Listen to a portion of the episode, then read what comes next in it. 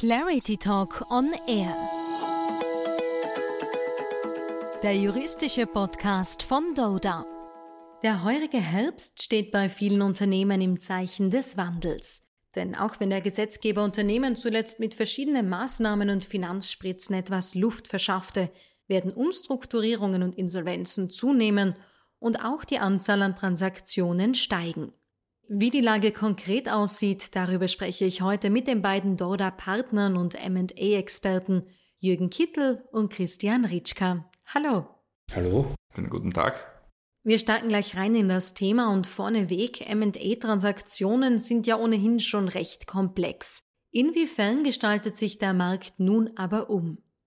Ja, die Corona-Krise hat natürlich Auswirkungen auf alle Märkte, nicht nur aufs normale Leben, sondern auch auf den M&A-Markt. Wobei man hier sagen muss, äh, wie schon John F. Kennedy gesagt hat, in a crisis beware of the danger, but recognize the opportunity provokant gesagt, Geld ist nicht abgeschafft, es hat nur jemand anders. Und so tragisch für viele Privatpersonen, Arbeitnehmer, Haushalte und kleinere und größere Unternehmen die Krise ist und was für Auswirkungen sie hat.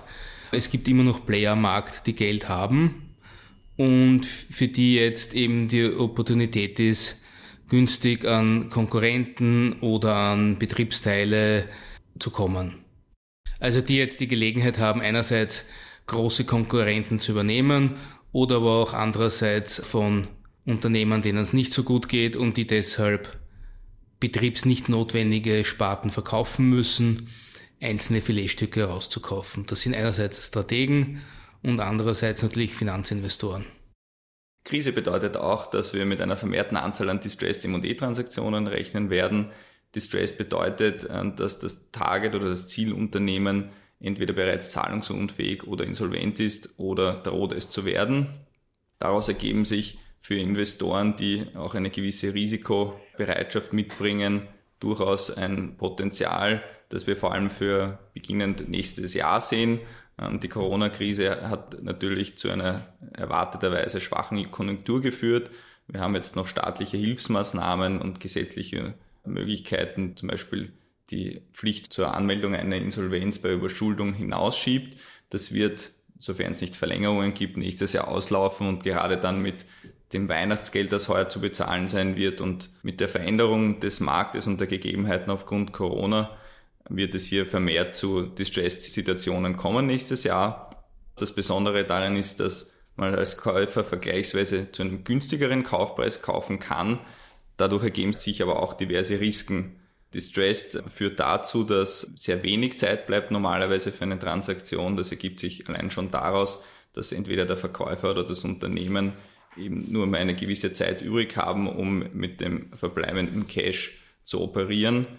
Wenn man das in dieser Zeit schafft, einen Deal abzuwickeln, funktioniert der Deal. Wenn nicht, ist man in der Insolvenz und es geht von neuem los und muss im Rahmen eines Insolvenzverfahrens versuchen, das Unternehmen zu kaufen.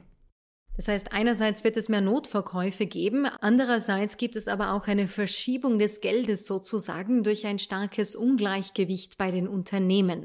Während viele mit finanziellen Problemen kämpfen, profitieren nämlich andere. Was für weitere Probleme birgt diese Situation? Ja, diese ungleiche Verteilung der Finanzmittel und der Auswirkungen der Krise ist natürlich auch ein Nährboden für Hostile Takeovers, also für nicht so gewünschte Verkäufe. Das kann einerseits sein, dass sich ein Konkurrent einkauft oder eine Übernahme bei einem börsennotierten Unternehmen zu machen, wo das Unternehmen zwar gesund ist, aber der Kurs am Boden ist. Das heißt, quasi für einen finanzkräftigen Investor ein Schnäppchen zu machen ist. Und andererseits, äh, wie man auch in den Medien gesehen hat, mischen sich die Regierungen immer mehr auch in die Privatwirtschaft ein insbesondere wenn es zu Cross-Border-Akquisitionen kommt, vor allem wenn die Käufer von außerhalb der Europäischen Union sind. Aber es hat auch schon Fälle gegeben, wo Regierungen versucht haben, innereuropäische Transaktionen zu verhindern. Wie machen sie das? Einerseits durch regulatorische Genehmigungen, die jetzt schon erforderlich sind, von der FMA oder Kartellbehörde oder anderen fachspezifischen Regulierungsbehörden. Andererseits durch das neue Investitionskontrollgesetz, wo schon relativ niedrige Schwellen die Zustimmung zur Akquisition erforderlich machen.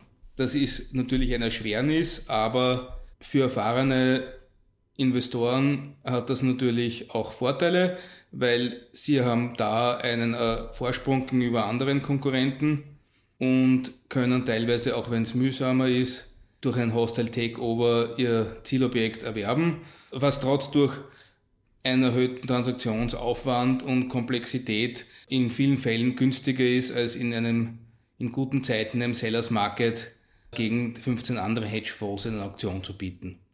Was aber wichtig ist in solchen Transaktionen ist, dass der Käufer hier sehr gut vorbereitet ist. Insbesondere ist neben der rechtlichen Beratung auch eine mediale Begleitung und ein kompetenter Kommunikationsberater erforderlich. Aus Distressed M&A-Sicht gibt es dazu noch zwei wesentliche Punkte zu ergänzen. Der erste ist die zeitliche Komponente wiederum auch für behördliche Genehmigungen. Ich habe als Käufer nicht unbedingt ein Interesse daran, möglichst früh in einer Distressed-Situation zu kaufen. Allerdings möchte ich auch nicht ewig lange warten um nicht eine potenzielle Insolvenz des Verkäufers oder des Unternehmens zu riskieren. Und gerade dann, wenn ich eine behördliche Bewilligung brauche, wie zum Beispiel eine kartellrechtliche Genehmigung oder eben eine Genehmigung nach dem Investitionskontrollgesetz, könnte es dann leicht passieren, dass ich aufgrund der entsprechenden Fristen in die Insolvenz rutsche, während ich noch auf die Genehmigung warte.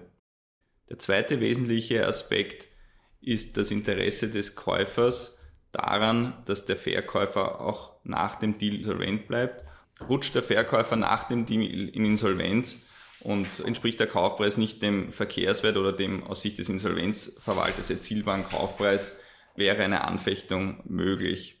Gleichermaßen habe ich als Käufer kein Interesse daran, dass das Zielunternehmen nach dem Deal in Insolvenz rutscht und ich dann erst das Unternehmen durch die Insolvenz bringen bzw. finanzieren müsste. Ein weiterer Punkt sind daher die Banken oder Finanzgläubiger des Unternehmens und des Verkäufers. In einem Distress Deal habe ich nicht nur den Verkäufer auf der anderen Seite, ich habe vor allem auch die Finanzierer, die ich ins Boot holen muss und die einem allfälligen Schuldenschnitt zustimmen müssen. Das ist in anderen Ländern teilweise erleichtert. In Österreich brauche ich von jedem Gläubiger die Zustimmung, sofern er nicht 100% seiner Forderung außerhalb der Insolvenz erhalten soll. Wenn ich jetzt da einhaken darf, Christian, bei dem, was du gesagt hast zum Thema Schnelligkeit, das ist bei einem Hostile Takeover, egal ob distressed oder nicht, genau dasselbe. Ich muss gut vorbereitet sein und dann aber schnell zuschlagen. Ich habe meistens nicht die Gelegenheit für eine Due Diligence, sondern ich muss mutig sein, ich muss mir anschauen, was es an öffentlichen Unterlagen gibt, ich muss meine Hausübungen machen und wenn ich einen Anteil kaufen kann, sei es jetzt bei einer börsennotierten Gesellschaft oder noch schwieriger bei einer nicht börsennotierten, weil bei der Börse kann ich langsam anfangen, am Markt zu kaufen, was ich bei einer nicht notierten Gesellschaft nicht kann, dann muss ich diese Beteiligung kaufen. Bei Hostile Takeovers, also der feindlichen Übernahme, gibt es also kaum Zeit für eine eingehende Prüfung des zum Verkauf stehenden Unternehmens, der sogenannten Due Diligence. Gestaltet sich dies bei Distressed M&A Deals anders? Bei Distressed M&A-Transaktionen ergibt sich ein ähnliches Bild.